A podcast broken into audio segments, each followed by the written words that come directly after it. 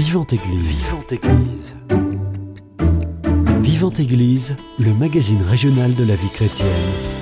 Une émission proposée par Timothée Rouvière. Vous en avez pris l'habitude depuis l'année dernière, on se retrouve comme tous les mois pour analyser euh, deux films dans cette émission euh, Vivante Église spéciale cinéma, un film euh, d'actualité et un film choisi par nos deux chroniqueurs cinéma.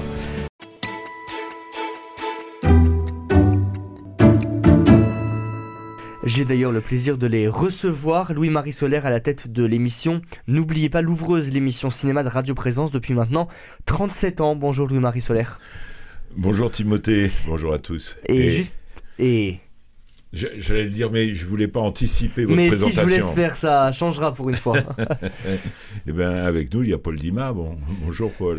Bonjour à tous, bonjour à vous deux, Louis-Marie et Timothée.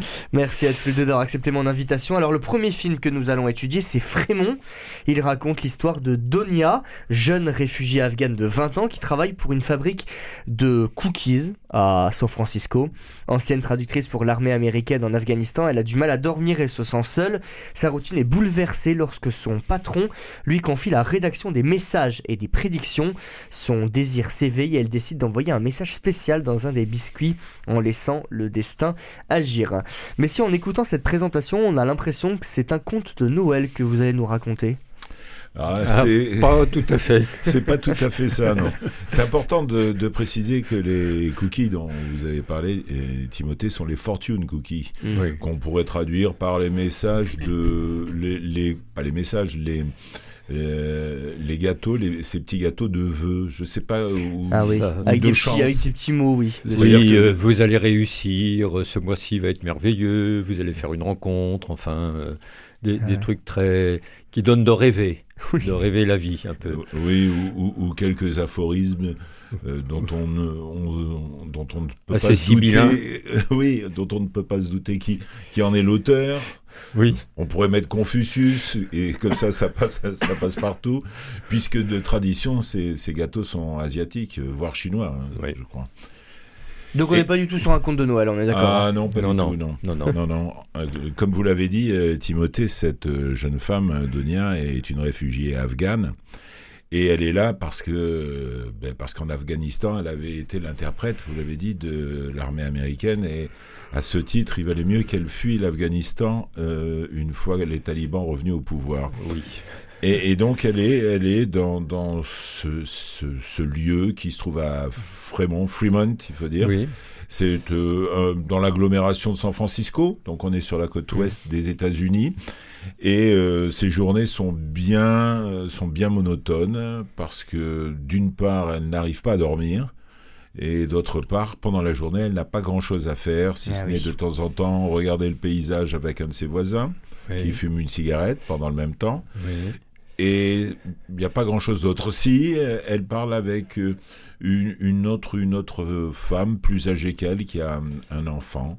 Mais souvent, ces conversations et, ces moments où qu'elle peut partager avec cette femme et, son enfant, je me souviens plus si c'est une fille ou un garçon, mais peu importe, ça n'a pas une grande importance. Ce qui a d'importance, c'est que chaque fois, le mari de cette femme parle euh, sévèrement mmh. à sa femme pour lui dire bon allez viens maintenant ça suffit et on comprendra avec le temps qui passe que, que cet homme en veut à Donia d'avoir été l'interprète interprète pour les Américains.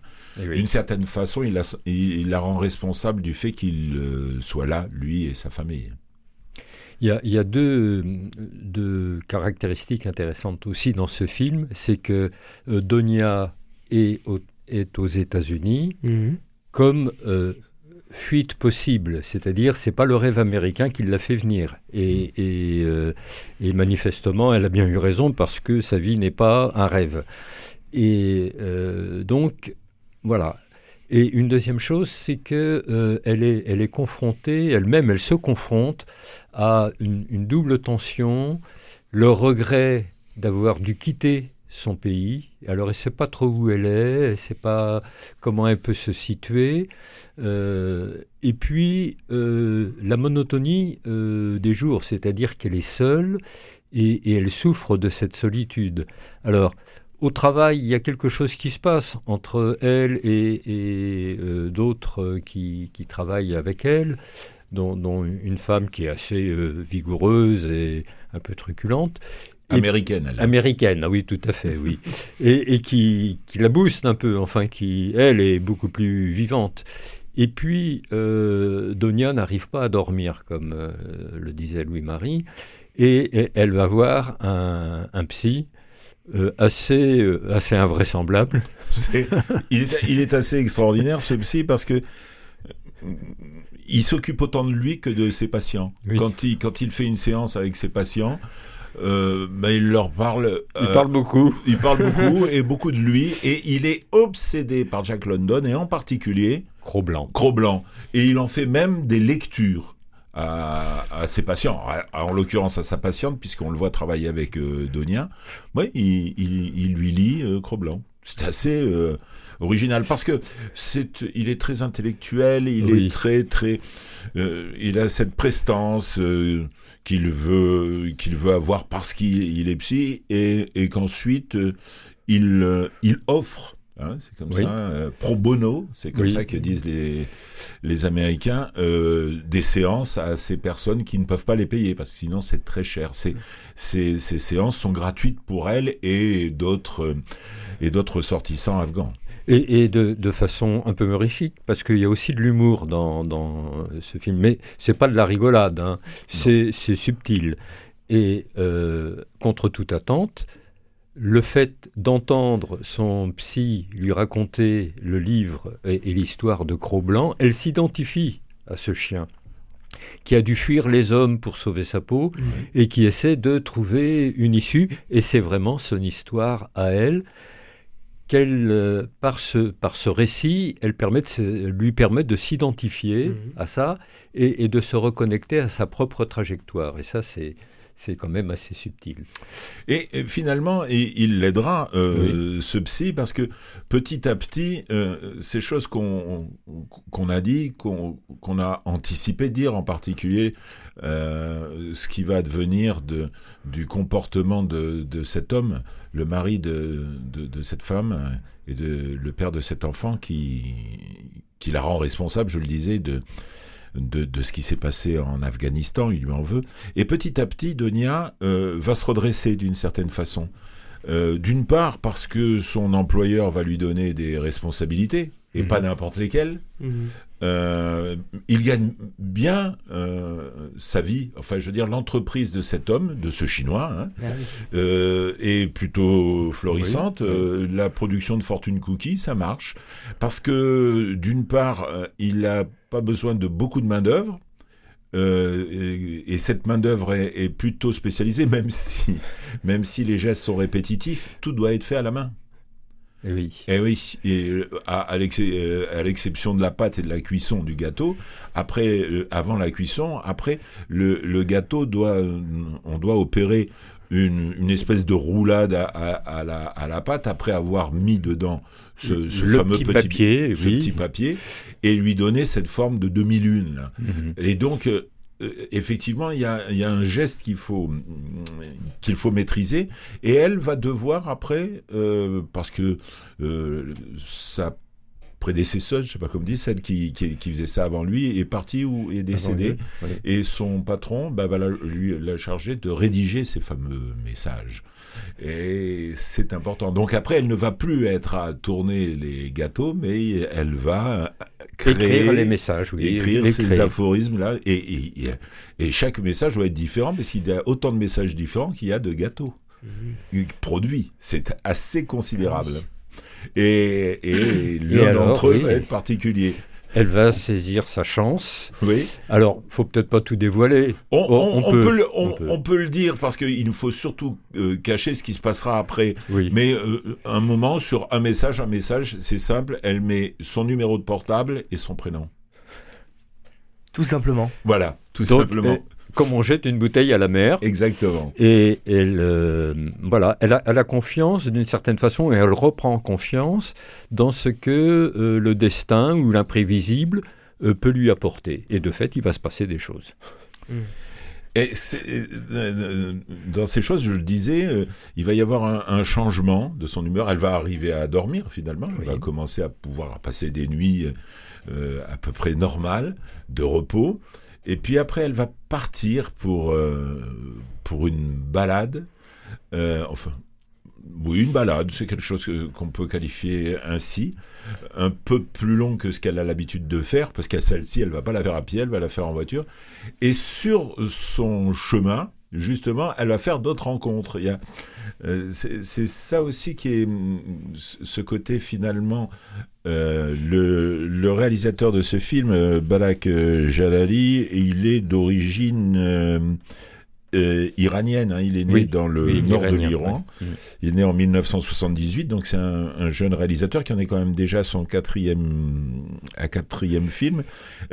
on voit très bien quelles sont ses références et ses où, où, où, va son, son, désir cinématographique et, et ses modèles qui, qui sont Jarmusch. Euh, certains citent Wes Anderson, moi je vois plutôt Jim Jarmusch. Mhm. Et puis euh, de ce côté-ci de, de l'Atlantique, euh, je, je, vois évidemment le, le, ré, le, réalisateur finnois Aki Kaurismäki parce que c'est très très voisin de cette façon de filmer les personnages. Oui. Cette façon de, les, de, de, de, laisser s'installer cette monotonie, ces plans où les, les, personnages peuvent être immobiles au point où on peut se demander si c'est carrément pas une photo qu'on voit plus qu'un plan cinématographique. Tout ça pour en revenir dans, euh, à, cette, euh, à cet itinéraire, cette balade où elle va rencontrer des gens qui, qui, qui vont être à, à l'image de, de ceux qu'elle croise quotidiennement, un peu un peu particulier, un peu étrange. Oui, c'est des plans euh, fixes la plupart du temps. Et, donc qui, euh, on, a l'impression qu'ils arrêtent les choses, c'est-à-dire qu'on a l'impression que rien ne bouge et tout, mais quand même, il se passe des choses. Et par exemple, euh, ces soirées, elle, les passe dans un restaurant vide tenu par un vieux monsieur qui, lui, regarde un feuilleton. Euh, elle euh, accroche pas du tout à ce feuilleton et, elle dit la, lecture, enfin lui pose des questions, pourquoi elle regarde ça? Et puis au bout d'un moment, euh, eh ben, euh, au bout de plusieurs soirées, le monsieur regarde plus le feuilleton parce qu'il le trouve, il change son, son, regard sur ce feuilleton et ce qu'il l'a tirait avant, il trouve ça un peu insipide. Enfin, sans, voilà, il, doute de, de l'intérêt de, de, ce feuilleton. Donc il se met à se poser lui aussi des questions sur le rapport à ce qu'il voit. Mmh. Il n'empêche que la télé est toujours allumée. Ah, la télé est toujours allumée, mais il ne regarde plus. C'est cet endroit, ce bar, ce restaurant, euh, où mange Donia, c'est un peu ça, à chaque fois. Euh, les personnages sont amenés alors, est-ce la présence de Donia ou pas? Probablement. Mm. Euh, qui, les personnages sont amenés à, évoluer par rapport à, ce qu'ils sont et à leur comportement et à ce qu'ils peuvent penser. Finalement, elle, elle agit d'une certaine façon, de, de façon involontaire. Hein. mais elle, elle, agit, sa présence, en mm. tout cas, change un peu, euh, voilà, c'est ça, et, change les choses. Et pour en, revenir au plan, effectivement, ce sont des plans fixes. Euh, et Paul a, a, raison de dire qu'il se passe des choses. Mais quand euh, un personnage doit, doit ne plus faire partie de la scène, ben, il sort du champ. C'est pas hmm. c'est pas un mouvement de caméra qui fait que le personnage disparaît ou un, un, un travelling ou un zoom sur un personnage. Non, l'image reste fixe et le personnage sort du champ lui-même, c'est-à-dire qu'il se lève et il s'en va.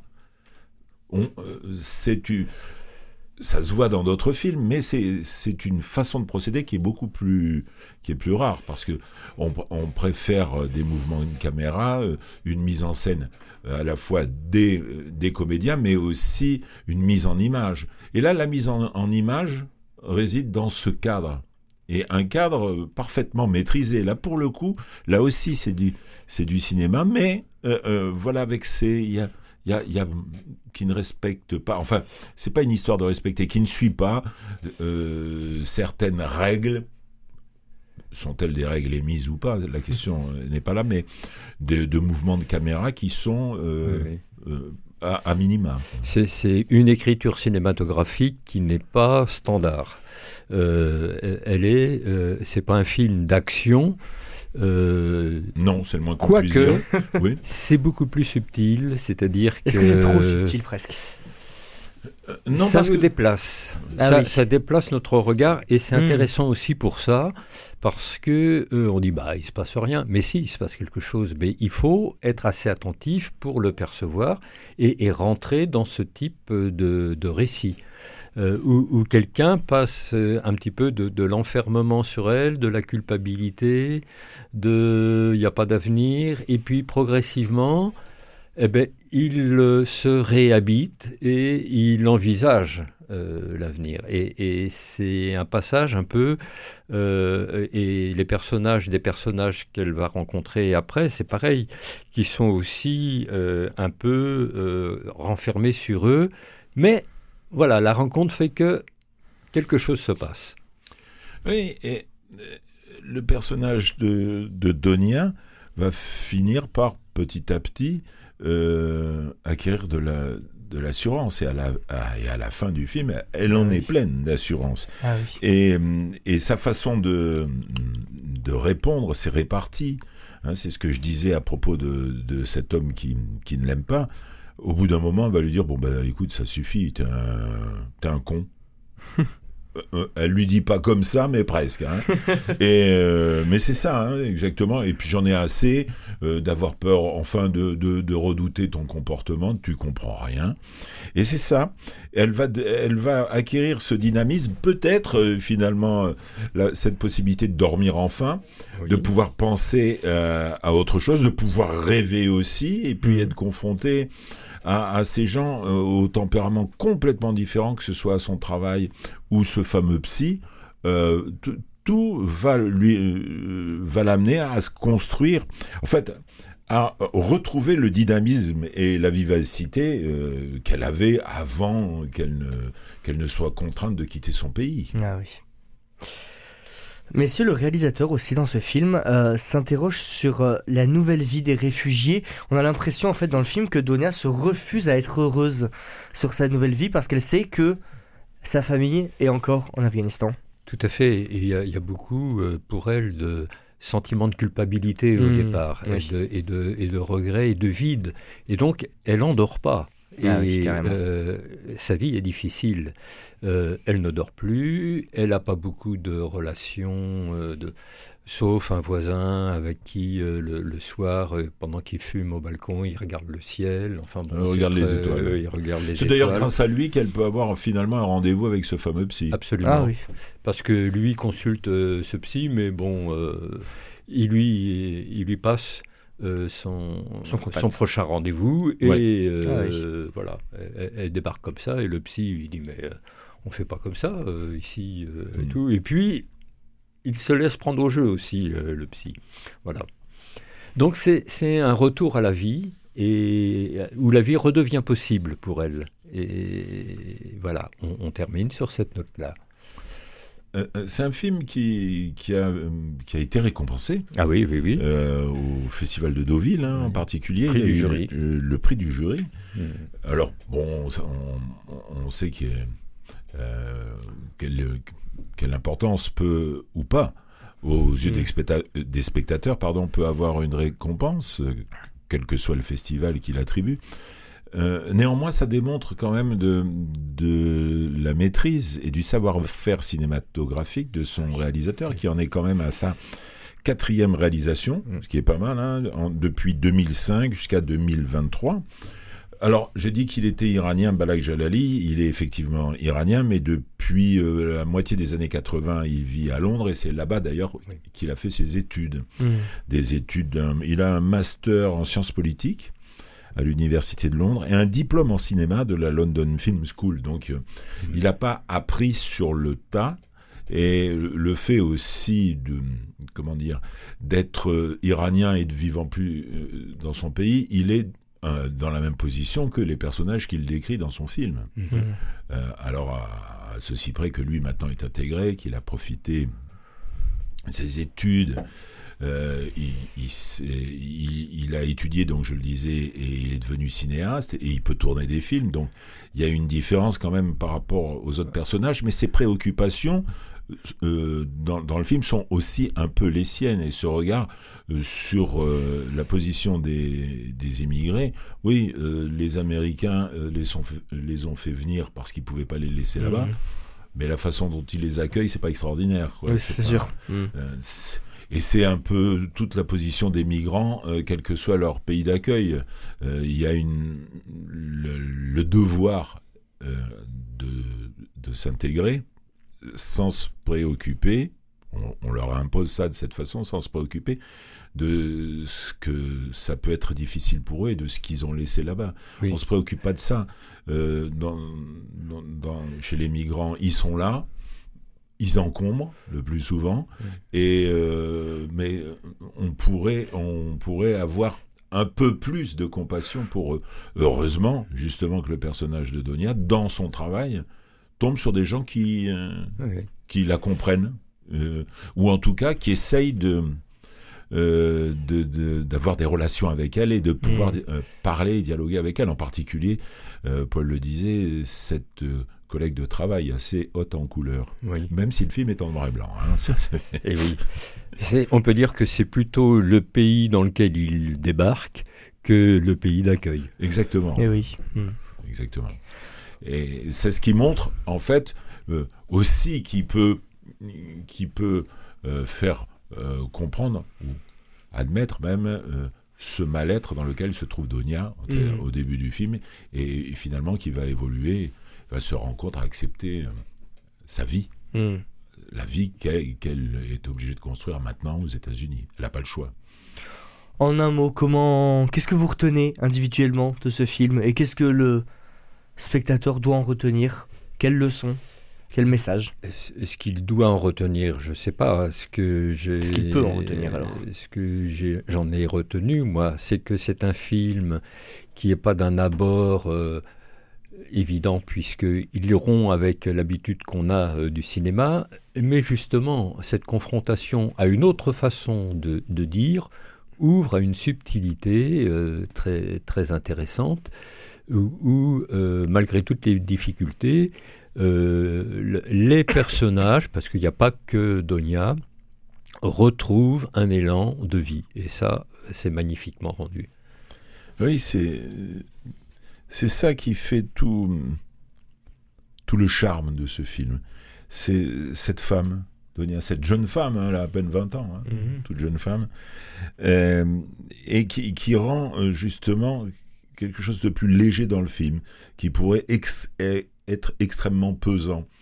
Euh, le parti pris de la mise en scène, le parti pris du noir, et blanc, qui tire le film vers euh, des, des, productions euh, passées. On peut mm. imaginer que c'est un film des années 50. c'est comme, comme on reparle de Jim Jarmusch, dont certains de ses films sont eux aussi en noir et blanc. Jarmusch est un réalisateur américain, euh, mais Babak Jalali euh, s'en sort vraiment bien, et surtout cette, euh, cette jeune femme, Donia. Alors, ça va être difficile de retenir son nom, parce que même moi j'ai du mal à le lire.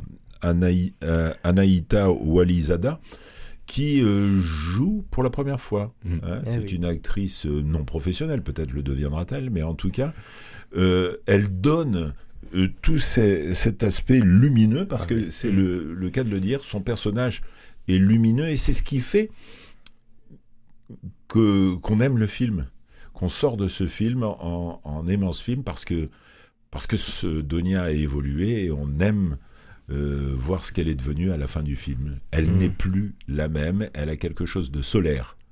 Et ça, c'est très très beau et vous revenez sur ce film lors du groupe de ciné-parole qui a lieu demain, donc mardi 19 à 14h30 à l'ABC. Le deuxième film que nous allons euh, étudier, c'est À plein temps, sorti en mars 2022. L'histoire raconte celle de Julie qui se démène seule pour élever ses deux enfants à la campagne et garder son travail dans un palace parisien. Quand elle l'obtient, enfin un entretien pour un poste qui correspond à ses aspirations, une grève générale éclate, paralysant les transports. C'est tout le fragile équilibre de Julie qui vacille. Elle va alors se lancer dans une course effrénée au risque de sombrer. Est-ce que, messieurs, ce film nous montre la, frénésie peut-être dans laquelle on se trouve dans notre vie quotidienne à courir partout, à essayer de tout gérer, les enfants, le travail, les relations sociales, etc.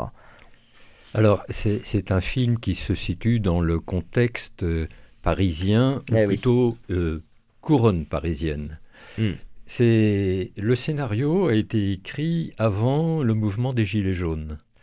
Et euh, on, on peut se dire que euh, le réalisateur fait quelque chose, fait un film qui n'est pas autobiographique, mais qui est très ancré dans euh, sa vie personnelle. C'est-à-dire Mm. qu'il vit lui aussi dans la banlieue euh, parisienne, Parisienne. éloignée, et c'est un choix qu'il a fait, et, et qu'il qui mesure bien tout le poids de, cette contrainte, c'est-à-dire, alors qu'elle était amplifiée évidemment dans, dans- dans le film et dans la réalité aussi par les grèves qui rendent la vie impossible Hmm. pour tous ceux qui, euh, pour des raisons financières, et un choix aussi de qualité de vie pour leurs enfants, pour la Mhm. vie de famille, le rapport à la nature, euh, et, et qui n'ont pas d'autres moyens aussi. Euh, Vivre à Paris, c'est au-dessus de leurs moyens. Et oui. Et, et donc, ils sont contraints euh, à, à des acrobaties Hmm. pour lier à la fois. euh, c'est une maman célibataire avec deux enfants. C'est euh, des transports impossibles euh, pour rejoindre son travail. C'est des contraintes dans le travail. Elle est première femme de chambre dans un palace où tout doit être impeccable avec la contrainte. Les clients ont de quoi payer et il faut que ça soit impeccable. Et le reste, on s'en fout. C'est-à-dire que... euh, Même s'ils se conduisent comme des porcs, il y a oui. une scène très Oui. édifiante euh, Oui. par rapport à ça. Elle, elle n'a pas le droit à l'erreur. Elle et l'équipe qu'elle dirige, puisqu'elle Mm. est première femme de chambre. Donc c'est elle qui qui, dirige manage une une équipe, qui une équipe de, de femmes de chambre. Et c'est très compliqué d'être femme de chambre dans un, Un palace, un, oui. palace, Un grand un palace grand parisien, hôtel oui. parisien. Ah oui, la contrainte est terrible. hein. Il faut que tout soit euh, Au millimétré. Mm. Euh, D'ailleurs, euh, le, le- le réalisateur, euh, euh, Éric Gravel, dit que pendant le tournage, euh, ils ont vu comment travaillaient euh, pour de vrai euh, les, les femmes de chambre. Et il dit qu'à la fin d'une séquence où il refaisait un lit, l'équipe a applaudi comme Mm. un, un tour de magie. quoi. C'est tout est chronométré, millimétré, et dans le temps et dans les gestes. Et il y a un, un savoir-faire incroyable là, oui. Il y a de grandes chances que les lits qu'on fait à la maison ne conviennent pas dans un palace parisien. Oui. C'est même Ceci, sûr à 100%. ce- Surtout ceci- dans les chambres d'adolescents. oui, ceci, ceci étant dit, euh, le, le film montre donc la, la pression sur cette femme qui exerce un, un- un emploi qui correspond pas aux études qu'elle a faites. Eh oui. Elle espère avoir un, un- un autre travail plus en accord à- avec euh, le, diplôme, diplômes, euh, oui. le diplôme qu'elle a. Mm. Et euh, ce qui est très beau, c'est la façon dont on fait sa connaissance dans le film. Euh, on on n'est pas du tout dans, dans le, le même regard de- que Balak Jalali avait euh, sur son personnage de Donia. Pour, euh, et là aussi, euh, aussi bien Donia que, que, cette femme euh, sont les personnages centraux des films. Mais Mm. là, on fait sa connaissance alors qu'elle est toujours en train de dormir. Les premiers Ah plans oui. du film, elle dort encore. Oui. Et la caméra vient tout près d'elle, la frôle, même on a l'impression qu'elle la caresse. C'est, c'est... Et puis on entend sa respiration régulière. On, on la voit, on se dit, bon, euh, c'est apaisant, elle a l'air... Et puis le réveil sonne. Et alors là, tout vole en éclat. La sérénité qu'on pensait euh, euh, être euh, le, le quotidien de cette femme euh, vole complètement en éclat. Et euh, d'ailleurs, déjà, euh, la vibration du, du réveil est insupportable. Et puis, parce qu'il a une sonnerie stridente, c'est Mhm. insupportable. Et puis, à partir de là, à partir de ce moment-là, comme le disait Paul, la course commence. La course effrénée. il faut lever les enfants, on va pas refaire la liste, mais tout, tout, et elle passe son temps à courir. Le titre du film, c'est À plein temps. Ben oui, à plein temps, qu'est-ce qu'elle fait? Elle court, elle cavale. Et, et, quand elle cavale pas, arriver à son travail, il faut aussi aller vite, parce qu'il faut que ce soit vite, ce soit très bien fait, mhm. parfait, mais que ce soit vite fait. Parce que euh, à partir du moment où un client a quitté sa chambre, ou même, même s'il ne la libère pas, il faut refaire le ménage tous les jours. Mhm. Et, et, il faut remettre euh, euh, la chambre, la suite dans le dans un état de propreté et de rangement parfait.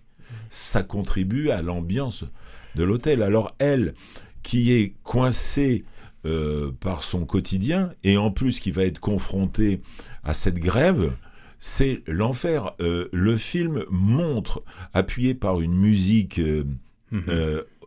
omniprésente quand mhm. elle court, une musique électronique, c'est c'est saisissant. On se dit, mais c'est pas possible. Elle va, elle va tomber. Elle a, elle a pas, elle a pas la. On peut pas continuer comme ça. On a l'impression qu'elle fait un marathon quotidien.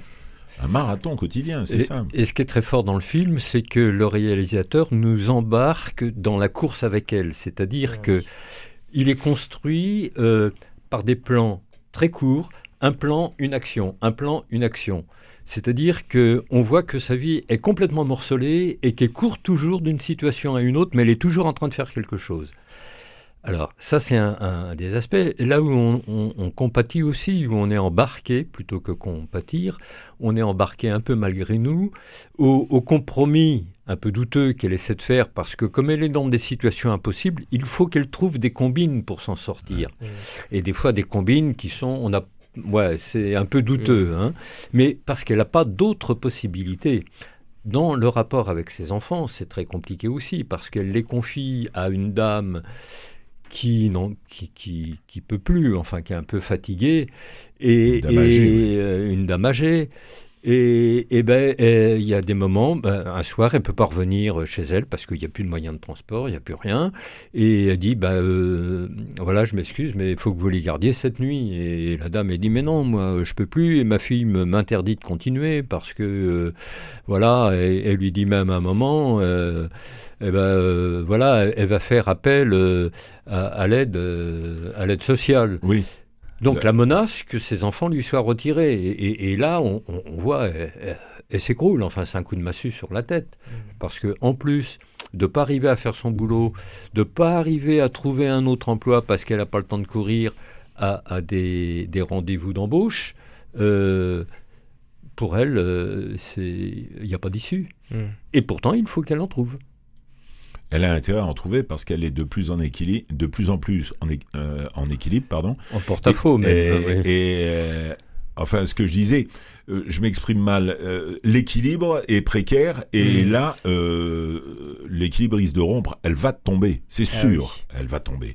Et si elle tombe, c'est terrible pour elle, pour ses enfants, pour tout.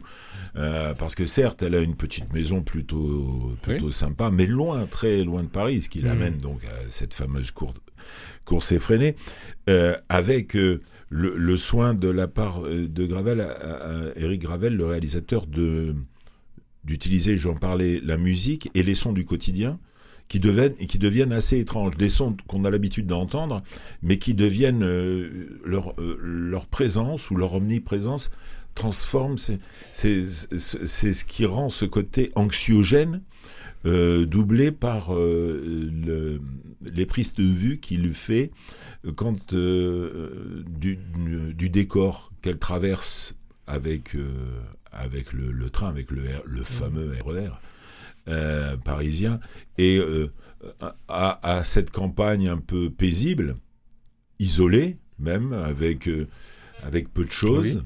Il, y a, peu de commerce finalement où elle habite, pour pas dire presque pas, euh, à part une épicerie. Euh, on, part de, la campagne et après on traverse euh, cette banlieue parisienne. Et là, tout est à angle droit, saillant, coupant.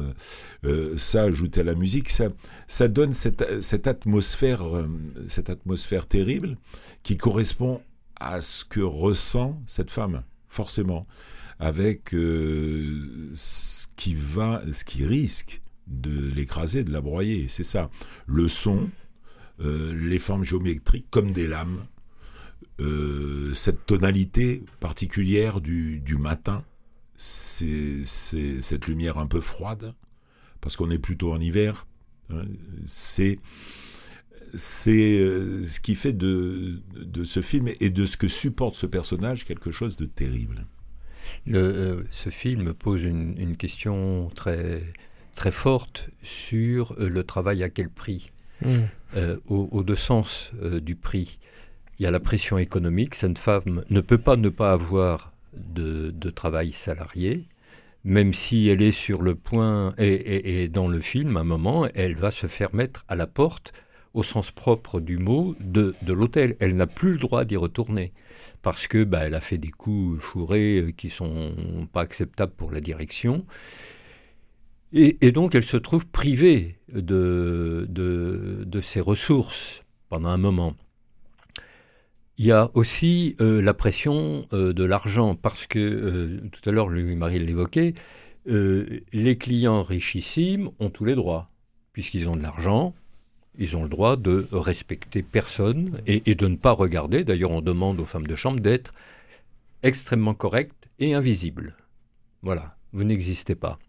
Parce que l'argent euh, et ce groupe hôtelier appartient sûrement à des actionnaires internationaux et il, faut, comme euh, le, prix de la chambre, euh, il n'est pas indiqué, mais il doit être faramineux, il faut que ce soit impeccable. L'argent est la norme.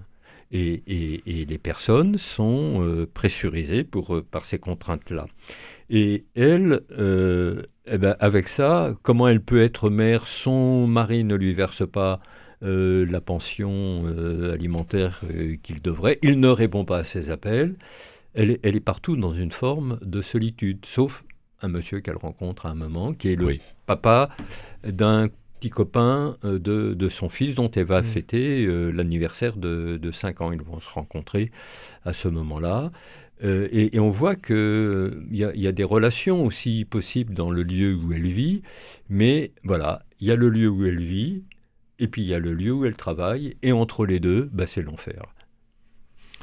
il, faut parler de l'actrice.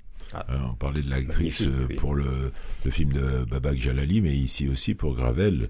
L'actrice, c'est Laure Calamy qui maintenant euh, a acquis une grande notoriété mm. après avoir été une formidable second rôle. Elle passe au premier plan et, et sans elle, pense que le film n'aurait pas cette force, cette puissance parce qu'elle est, elle est remarquable. Elle a un jeu aux facettes multiples. Elle passe par, par toutes les, euh, toutes les, tous les états d'âme qu'on peut avoir mm. euh, dans ce moment-là. On voit sur son visage l'accablement ou pas. Et puis chaque fois, ces moments où elle, comme si elle, elle reprenait son souffle, elle se redresse à nouveau, elle dit non, je vais pas tomber. Je peux tomber, mais je vais pas tomber. Pourtant, je parlais d'équilibre, j'avais du mal tout à l'heure. Là, elle est au bord d'un précipice, finalement. Oui, complètement. Et, il, suffit de pas grand-chose pour qu'elle tombe. Et là, elle perdra tout. Hmm. Sa maison, ses enfants, euh, tout. Et parce que le père est absent et lui il répond pas parce qu'il est au bout du monde en plus. Il, fait rien. Elle peut pas compter sur lui. Elle, dans son environnement, à part cette euh, vieille dame qui garde ses enfants, et finalement, c'est. Qui est très chouette aussi. Oui, hein, oui euh, d'une certaine façon. Enfin, même pas d'une certaine façon. elle est très chouette. Mm. Elle ne la laisse pas malgré euh, la pression de sa fille qui, eh qui, lui dit non, arrête, tu, mm. tu, te fatigues. Puis, et puis t'as plus l'âge. Plus mm. Oui, cette actrice est remarquable et a été remarquée aussi. Euh, d'ailleurs, ce film a, a reçu deux prix, le prix du meilleur réalisateur ah euh, donc pour Eric Gravel et, le prix de la meilleure actrice pour euh, Laure Calemi. Mmh. Oui, c'était euh, en Italie ou à la Mostra. À la Mostra de Venise. À la Mostra de mmh. Venise. Mmh. Messieurs, merci beaucoup pour l'analyse de ces deux films. Je rappelle les deux titres. Le premier, c'est Frémont. Vous en parlez d'ailleurs lors du groupe de Ciné-Parole euh, demain à 14h30 à l'ABC. Et le deuxième, c'est euh, à plein temps. Merci encore pour votre participation. Avec plaisir, comme on dit à Toulouse. avec plaisir. C'est la fin de cette émission Vivante Église. Si vous souhaitez la réécouter, elle est d'ores et déjà disponible sur notre site internet www.radioprésence.com. Passez une très belle journée à l'écoute de notre antenne. Cette émission est disponible sur CD. Commandez-la en téléphonant au 05 62 48 63 00. 05 62 48 63 00 ou par mail à contact@radioprésence.com.